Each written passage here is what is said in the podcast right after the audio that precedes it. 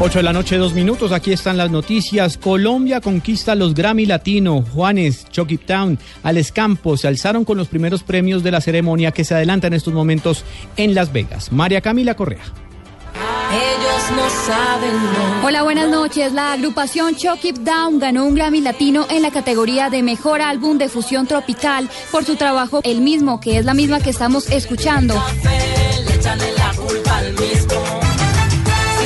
Cantautor Juanes fue otro artista colombiano que se llevó un gramófono en la categoría de Mejor Video Musical de larga duración con la canción Loco de Amor Historia.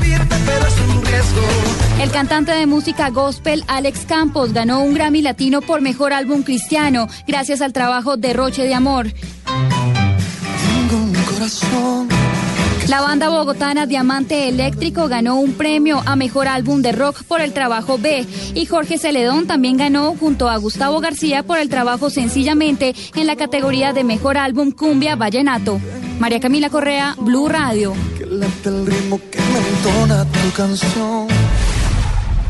En información internacional, la Casa Blanca acaba de revelar que el presidente Barack Obama sostuvo una conversación telefónica con su homólogo francés François Hollande para discutir los más recientes avances en las investigaciones tras los atentados del Estado Islámico en París.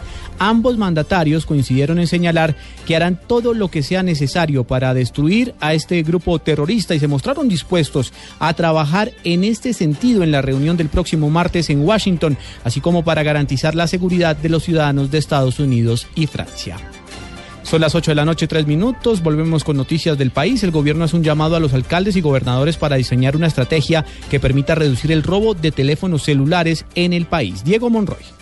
Ante el aumento de las cifras de hurto de celulares y el más reciente caso del asesinato de un joven en Barranquilla por robarle su teléfono móvil, el ministro del Interior Juan Fernando Cristo a través de una circular que le fue enviada a todos los alcaldes del país, les pidió que como la primera autoridad del municipio adopten medidas que ayuden a prevenir este delito. Dentro de las recomendaciones que les hace el jefe de la cartera de gobierno es la de actualizar el plan integral de seguridad y convivencia ciudadana con el diseño de una línea especial de intervención que contemple programas para la reducción del delito de hurto de celulares. Igualmente le solicitó que desarrollen e implementen medidas para que los establecimientos de comercio dedicados a la venta de celulares que no cuenten con los permisos de funcionamiento puedan ser intervenidos por las autoridades competentes. Finalmente, les pidió a todos los mandatarios locales desarrollar acciones en las zonas más afectadas por este flagelo y hacer seguimiento regular con las autoridades locales cuando se considere necesario con las autoridades nacionales. Diego Fernando Monroy, Blue Radio.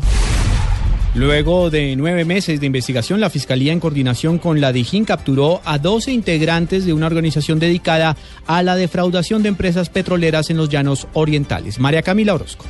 De acuerdo con el director de Fiscalía Especializada contra el Crimen Organizado Álvaro Sarmiento y el coronel Pablo Ruiz, subdirector encargado de la Dijín, los 12 capturados comercializaban con los conductores de los tractocamiones la distribución de la CPM que no llegaba en su totalidad a los campos petroleros. También comercializaban el combustible en las estaciones de servicio en el departamento del Meta. Adicionalmente realizaban doble facturación. El funcionario explicó la afectación que sufrió la petrolera. Se vieron afectadas en una suma aproximada de 5 mil millones de pesos los peritos analizaron más de 10.000 facturas en donde se hacían los desvíos del combustibles para estas empresas petroleras a otros destinos. Dentro de los capturados se encontraban empleados, contratistas y particulares. Dos de ellos aceptaron cargos por los delitos de concierto para delinquir, apoderamiento de hidrocarburos y falsedad en documento. María Camila Orozco, Blue Radio.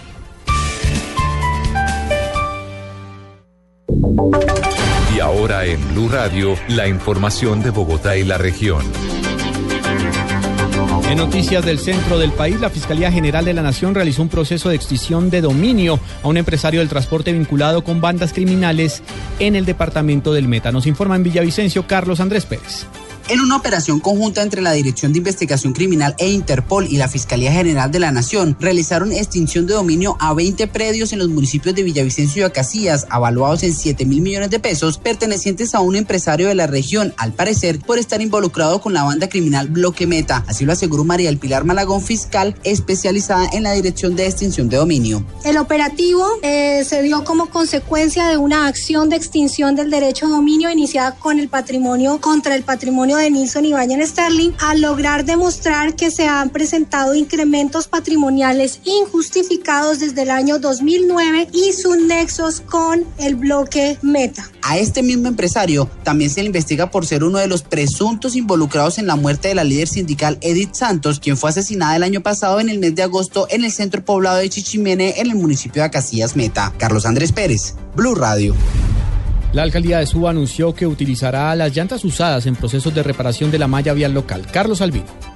Hola, buenas tardes. En concordancia al decreto que pide un consumo responsable de las llantas en la ciudad, la alcaldía de Suba está utilizando los neumáticos para la intervención de la malla vial. Marisol Perilla Gómez, alcaldesa de la localidad de Suba. Nosotros desde nuestra administración hemos logrado recuperar casi 21 mil llantas del espacio público y no solamente las hemos llevado directamente al centro de Coco en los municipios aledaños a Bogotá, sino que también hemos impactado de una manera muy importante con alrededor de 5 mil millones de pesos en acciones eh, sostenibles donde reutilizamos las llantas precisamente en la construcción de malla vial en la localidad de Suba. Según la alcaldesa, su administración ha recogido más de 20 mil llantas del espacio público. Carlos Arturo Albino, Blue Radio.